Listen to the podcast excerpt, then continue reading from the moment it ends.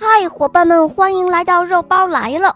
今天的故事是王洛言小朋友点播的，让我们听听他的声音吧。大家好，我叫王乐言，我今年五岁了，我来自四川。我喜欢小肉包童话《萌猫森林记》，我也喜欢《恶魔导师王复仇记》。今天我想点播一个故事，名字叫做《机智的领头哥》。好的，我们的故事马上就要开始喽。下面请收听《机智的领头哥》演播，肉包来了。森林里有一群鸽子，它们飞啊飞，想在地上找一些吃的。忽然，领头哥发现一棵树下有一些白色的米粒。他带着整群的鸽子飞了过去。饥饿的鸽子们啄着米粒吃了起来，可是没过几分钟，它们的爪子就被猎人抛出来的网给缠住了。透过网，他们看到猎人正一步步向他们走来。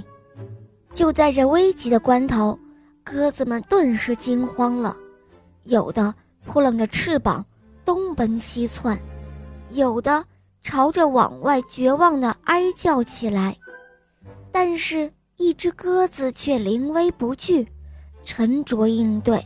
只见它眼珠子飞快地转了转，冷静地想着：“伙伴们是我带来的，祸是我闯下的，我一定要把他们安全地带出去。”他，就是领头鸽。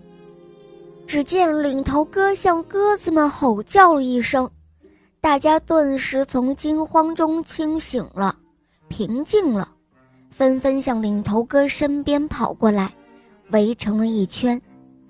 领头哥对大家说：“大家别怕，别慌，我想出了一个好办法，但是需要大家齐心协力，勇猛顽强，背水一战，大家能做到吗？”只见众鸽子们都点了点头，好，那么下面就听我安排。这时候，领头鸽对旁边的一个鸽子轻声地说：“如此如此这般。”接着，又对另外一个鸽子低声地说：“这样这样如何？”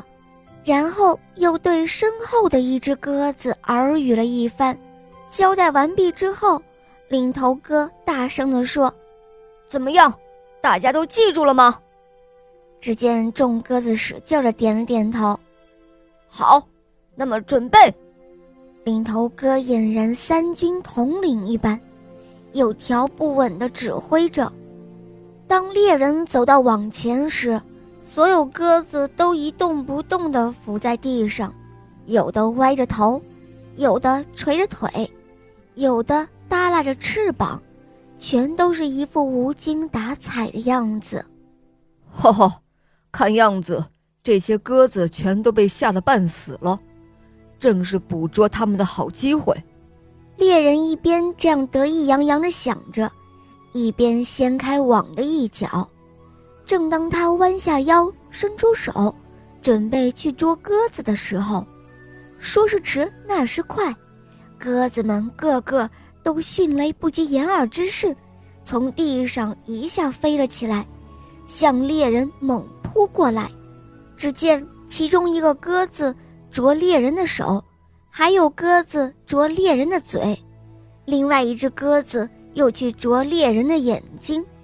就这样，啄得猎人猝不及防，他被啄得哎呦呦直叫唤，猎人不得不松开了网。一只手捂着眼睛，另外一只手捂着嘴，转身就跑开了。这时候，只听“哗”的一声，鸽子们趁机一窝蜂地飞出网，飞上了天空。过了好久，人们还发现那一群鸽子围着那只丰满强壮的领头鸽，在湛蓝的天空中，一边有规律地盘旋着。一边有节奏的咕咕的叫着，而这一次叫声是那样的清脆，那样的洪亮，那样的动听，似乎在唱着：“我们的领头哥多机智啊，我们的领头哥多么的伟大呀！”好啦，小伙伴们，今天的故事肉包就讲到这儿了。